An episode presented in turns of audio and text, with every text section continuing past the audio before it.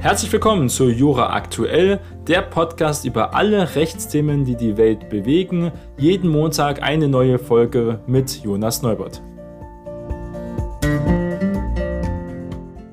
Heute ist Montag, der 17. Oktober und heute ist wieder eine pickepackevolle Sendung geplant. Und zwar wollen wir zuerst über eine staatliche Tierhaltungskennzeichnungspflicht reden.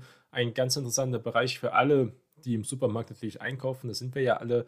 Dann gab es Änderungen im Baurecht, ging es um Ausbau der erneuerbaren Energien, das wollen wir besprechen. Dann, was in den Medien sogar ein wenig rumging, war ein Rechtsstreit um ein Erfrischungsgetränk, besser gesagt, um die Paulaner Spezi. Mal gucken, wie dieser ausgegangen ist. Und danach reden wir am Schluss über eine relativ kuriose Entscheidung vom BGH. Und zwar geht es um eine rechtskräftige Verurteilung wegen den Handelsvertrieb von CBD-Blüten, die eben kein THC enthalten und eigentlich verkauft werden können in bestimmten Bereichen oder manchmal auch nicht. Und das muss der BGH jetzt entscheiden, ob das hier eine nach Strafrecht gerichtete Haftstrafe begründet oder nicht. Fangen wir also an mit dem Bundeskabinett. Das hat nämlich jetzt beschlossen, eine verpflichtende staatliche Tierhaltungskennzeichnung einzuführen. Man kennt es womöglich schon bei Discountern, bei anderen Anbietern gibt es eine Tierhaltungsskala von 1 bis 5, von 1 bis 4 gibt es verschiedene Möglichkeiten. Das ist aber nicht verpflichtend, das machen auch nur manche Hersteller, nur bei manchen Fleischprodukten, allgemeinen Tierprodukten ist das ja die Möglichkeit, ähm, das darzustellen. Das machen aber nicht alle zum Beispiel und auch die verschiedenen Kriterien. Was heißt das überhaupt? Haltungspflicht, muss das grün sein, wenn es gut ist, muss es rot sein? Was für Skalenunterschiede gibt es? Was sind die Kriterien? Das war immer ähm, einfach von privaten Unternehmen, Zertifizierungsunternehmen gesetzt worden, die natürlich auch eine gewisse Abhängigkeit haben von ihren Kunden.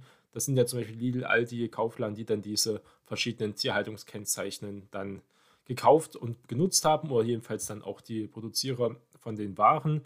Das soll jetzt eben nicht mehr der Fall sein. Ähm, jedenfalls soll es jetzt eine verpflichtende staatliche Tierhaltungskennzeichnung geben. Das ist also interessant. Da kann man also beim Einkaufen dann die Haltungsbedingungen von den Tieren berücksichtigen, wenn man es möchte. Jedenfalls muss man es sehen. Auch wenn man das nicht berücksichtigen möchte, wird man es auf seiner Verpackung sehen, wie die Tiere gehalten wurden. Das ist hier wichtig. Das wurde jedenfalls jetzt vom Bundeskabinett beschlossen. Mit der Haltungskennzeichnung gäbe es eine echte und verlässliche Wahl für mehr Tierwohl. An der Fleischtheke, aber auch am Kühlregal oder auch im Onlinehandel soll das mit angebracht werden. Jedenfalls hier der Agrarminister ähm, Cem Özdemir von den Grünen hat das hier zu der Bundeskabinettsbeschluss nochmal ähm, bestätigt in der Pressekonferenz. Das neue Tierhaltungskennzeichnungsgesetz wird es genannt, schafft also die rechtliche Verpflichtung zur Kennzeichnung von Lebensmitteln tierischer Herkunft, zählt also auch Milch zum Beispiel dazu, mit der Haltungsform der Tiere. Es regelt auch damit den Zusammenhang stehenden Pflichten der Marktteilnehmer auf den verschiedenen Ebenen, also der Landwirten zum Beispiel, die ähm, oder auch die Lebensmittel, die, die vermarktet werden. Diese Firmen müssen dann diese Kriterien erfüllen oder angeben und sich dann zertifizieren lassen. Geplant sind also fünf Haltungsformen, also fünf Stufen, beginnen mit unverarbeitetem Schweinefleisch ähm, zum Beispiel. Weitere Verarbeitungsformen, zum Beispiel Vertriebswege und Tierarten, sollen dann folgen. Also wahrscheinlich wird es erst stufenweise eingeführt werden. Das Gesamtvorhaben zukunftsfeste Tierhaltung umfasst neben der verbindlichen Tierhaltungskennzeichnung drei weitere zentrale Bausteine. Anpassungen im Bau, aber auch im Genehmigungsrecht, ein Förderkonzept für den Umbau hin zu tiergerechteren Stellen zum Beispiel, aber auch besseren Regelungen im Tierschutz.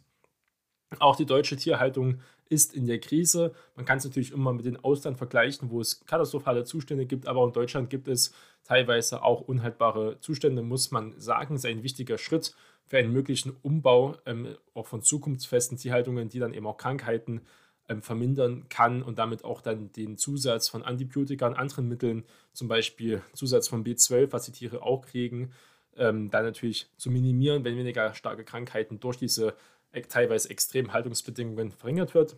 Das ist eben notwendig, das ist wirklich ein guter Schritt. Das ist schon sehr lange eigentlich nicht der Fall gewesen. Da fragt man sich, warum natürlich, weil viele Verbraucher teilweise doch schockiert sein könnten, wie viele Produkte, besonders natürlich im Discounter, wo ähm, der Preis auch zählt, eine sehr schlechte Tierhaltung eben haben wird. Und das wird dann also interessant sein, wie genau dann das im Supermarkt aussehen wird. Kommen wir zum anderen Bereich, kommen wir zum Baurecht, geht es um erneuerbare Energien. Gab es nämlich jetzt Änderungen im Baugesetzbuch und zwar der Entwurf eines Gesetzes zur sofortigen Verbesserung der Rahmenbedingungen für die erneuerbaren Energien im Städtebaurecht wurde jetzt also hier verkündet. Es geht also um die Ausbaumöglichkeiten von erneuerbaren Energien. Hier oft auch Solarenergie gemeint auf Tagebauflächen. Ähm, Windrad in, in der Stadt ist eher unwahrscheinlich. Also geht wirklich mehr um Solar zum Beispiel. Auch die Installation von Wasserstoffanlagen ist hier ein Thema. Das soll damit erleichtert werden. Die Regelungen sollen den Ausbau erneuerbarer Energien weiter beschleunigen und damit auch zur Energiesicherheit, natürlich das große Thema derzeit, beitragen. Besonders hier zu nennen ist die Privilegierung der Produktion vom grünen Wasserstoff. Wasserstoff kann nur grün sein, wenn er eben hergestellt wird aus Strom von erneuerbaren Energien wie Solar und Wind. Länder können also jetzt auch Tagebaufolgeflächen für Windenergie, aber auch Solaranlagen freigeben. Ähm, da haben wir das Wind an Land Gesetz ja noch zu erfüllen wenn es um die Flächenziele zum Beispiel geht. Und das geht eben auch nur, wenn man hier zum Beispiel die Städte und auch andere Planungsgrundlagen ähm, nutzt, was die Länder aber dann in Ländersache zu regeln haben. Da gibt es auf jeden Fall Fortschritte. Natürlich müssen auch Energienetze weiter ausgebaut werden, was auch natürlich seine Zeit äh, benötigt. Das muss auf jeden Fall beschleunigt werden, damit es schneller verstatten gehen kann. Kommen wir zum anderen Thema, was durch die Medien gegeistert ist, und zwar eine Entscheidung vom Landgericht München I, und zwar ums Markenrecht, um die bekannte und auch beliebte Paulaner Spezi, also ein Cola-Orangen-Gemisch, wie man ähm, eine Spezi kennt. Und zwar geht es nicht um den Geschmack, sondern es geht um ein Markenrecht. Was ist die Paulaner Spezi im Vergleich zu anderen Möglichkeiten? Da muss man sagen, es gab eine Vereinbarung aus dem Jahre 1974 zur Berechtigung der Nutzung der Bezeichnung Paulaner Spezi. Paulaner hier großgeschrieben für ein Mischgetränk aus Limonade und Cola. Ähm, das sollte fortbestehen. Daher dürfte die Münchner Brauerei die Bezeichnung Paulaner Spezi auch weiter nutzen, so das Gericht mit Urteil vom 11. Oktober diesen Jahres. Also um was ging es ja genau eigentlich? Die Klägerin ist der Münchner Paulaner Brauerei ähm, Unternehmen, die das Bier-Cola-Gemisch Paulaner Spezi herstellt und auch vertreibt und sich dagegen wehrt, dass sich die beklagten Augsburger Riegel-Brauerei, die für sich die Lizenzrechte am Begriff Spezi in Anspruch nimmt, eine neue Lizenzvereinbarung abschließen möchte. Streitgegenständig ist dabei eine 1974 mit der Polaner Salvator Thomas Bräu AG geschlossene Vereinbarung über den Begriff Paulaner Spezi. Ist die Beklagte heute nicht mehr für gültig erachtet. Das ist eben interessant. Also die Augsburger Riegelbrauerei sagt ja, also Spezi ist unser Begriff, und ja, wir haben 1974 euch die Möglichkeit eingeräumt, Paulaner Spezi so zu vertreiben mit diesem Zusatz. Das Paulaner kann jetzt nicht sagen, nur Spezi, sie müssen wirklich diesen vollen Begriff Paulaner Spezi auch in der Form mit Großbuchstaben angeben. Aber wir wollen das jetzt nicht mehr tun, dass es nicht mehr als gültig geachtet werden, weil die Lizenzvereinbarung von 1974 besteht nicht mehr vor. Das war also die Argumentation und die Verteidigungsargumentation der Beklagten. Das Landgericht hat der Feststellungsklage aber stattgegeben von der Klägerin, also von der Brauerei Paulaner. Und zwar ging es darum, die Klägerin dürfte in den Rechtsnachfolgen die Bezeichnung Paulaner Spezi aufgrund der wirksamen und fortbestehenden Vereinbarung aus 1974 mit der Beklagten eben weiter nutzen. Die Vereinbarung von 1974 sei nicht als Lizenzvertrag, wo man also stetig auch immer weitere Lizenzgebühren zahlen muss, sondern als Koexistenz und Abgrenzungsvereinbarung auszulegen. Und das ist natürlich ganz wichtig, ein großer Erfolg für die Paulaner Brauerei, weil einen Lizenzvertrag, den könnte man ja zum Beispiel auch kündigen, kann man anpassen, kann man auch Entgelt fordern, aber in Koexistenz- und Abgrenzungsvereinbarung ist das eben so einfach nicht der Fall. Das ist wichtig. Hier verspreche bereits auch, wird die Begründung vom Gericht weiter ausgeführt, neben anderen Begleitumständen, dass die ursprünglich vorgesehene Überschrift des Vertragsdokuments noch vor Vertragsunterzeichnung von Lizenz Vertrag in Vereinbarung abgeändert worden sei. Es ist interessant, wie tief man hier ins Detail gegangen ist. Mit der Vereinbarung aus dem Jahr 1974 sei eine endgültige Beilegung bestehender Streitigkeiten zwischen den Parteien beabsichtigt gewesen und im Vertrauen auf die endgültige Beilegung habe die Klägerin auch erhebliche Investitionen in den Aufbau ihrer Marke getroffen. Wie gesagt, Polana Spezi ist bekannt und beliebt, aber auch jetzt erst seit den letzten äh, Jahrzehnten wieder in Mode gekommen. Und das hat sie eben nur getan unter diesen Namen, mit den Marketingkosten, mit den erheblichen Investitionen, weil sie gewusst hat, auch gedacht hat, zu wissen, dass sie eben diesen Namen auch natürlich so immer benutzen kann, weil das ja das Problematik Spezi, wie gesagt, als Schutzbegriff hier geregelt wurde. Und diese Abänderung von Lizenzvertrag in Vereinbarung, ein Vertrag ist noch was anderes als eine äh, Vereinbarung in diesem Sinne. Wurde hier argumentiert.